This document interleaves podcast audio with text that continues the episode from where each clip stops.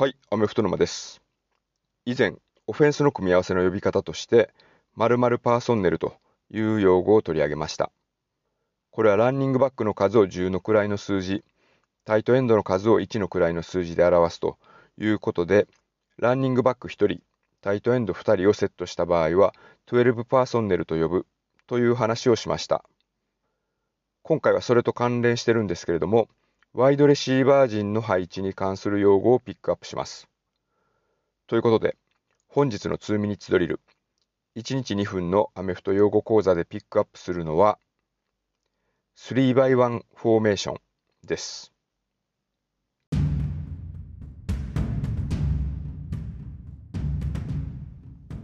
3x1 というのは表記するときに 3×1 という計算式と同じになります。ただここでいう 3x1 フォーメーションというのは掛け算ではなくてレシーバー陣の配置のことを言います。一方のサイドに3人、もう一方のサイドに1人。レシーバーを置くということで合わせて4人。レシーバーを使ったフォーメーションのことを指します。フィールドには QB が1人、オフェンスラインが5人、レシーバーが4人、これで10人になるので残りの1人はランニングバックの位置、もしくはタイトエンドの位置にセットする形になります。3x1 フォーメーションが起用されている場合、多くの場合は構成としては10パーソンネル、稀に01パーソンネルになります。レシーバーの位置に4人選手を使うということで、当然これはパスアタックに重きを置いたフォーメーションなんですけれども、それに合わせて QB はショットガン、もしくはピストルの位置、少しセンターから離れたところに立つことが多いです。レシーバー陣に関しては、1人だけがいるサイドにチームで最強のレシーバーを置くのが定石と考えられています。というのも、3人いるサイドは様々な組み合わせのパスパターンを使って攻撃することができます。そのため、ディフェンス側もこちらのケアを厚くする必要があるため、逆サイド、1人だけレシーバーがいる方はマッチアップとして守備が手薄になります。1人がいるサイドに関しては必ずしもワイドレシーバーを置く必要はなくて、パスキャッチ能力が秀でたタイトエンドがいるのであればタイトエンドをセットさせることもあります。チーフスの場合、この1人サイドのレシーバーとしてトラビス・ケルシーをセットさせることがあります。また、トム・ブレイディとグロンコウスキーがコンビを組んでいたペイトリオッツなどはゴールライン前でよくこのような形で勝負を仕掛けタッチダウンを量産していました。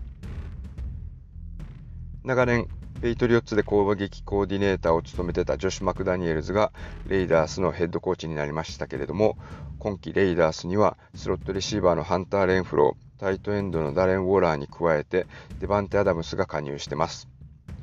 彼らはレッドゾーンでこの 3x1 フォーメーションなど仕掛けてきたとしたらかなりディフェンスは苦労するんじゃないかと思います。ということで今回取り上げたのはオフェンスが10パーソンネルもしくは01パーソンネルの人員構成の際に起用されるフォーメーション 3x1 フォーメーションについてでした。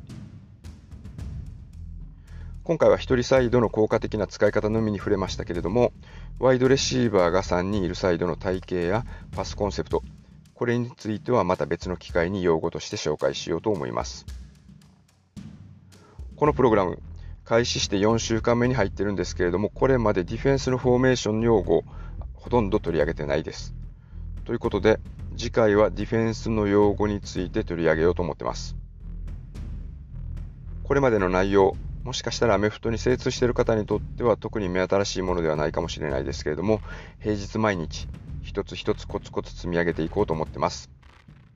毎回結びで同じことを言ってるんですけれども、星の評価や登録者の数というのは日々順調に増えております。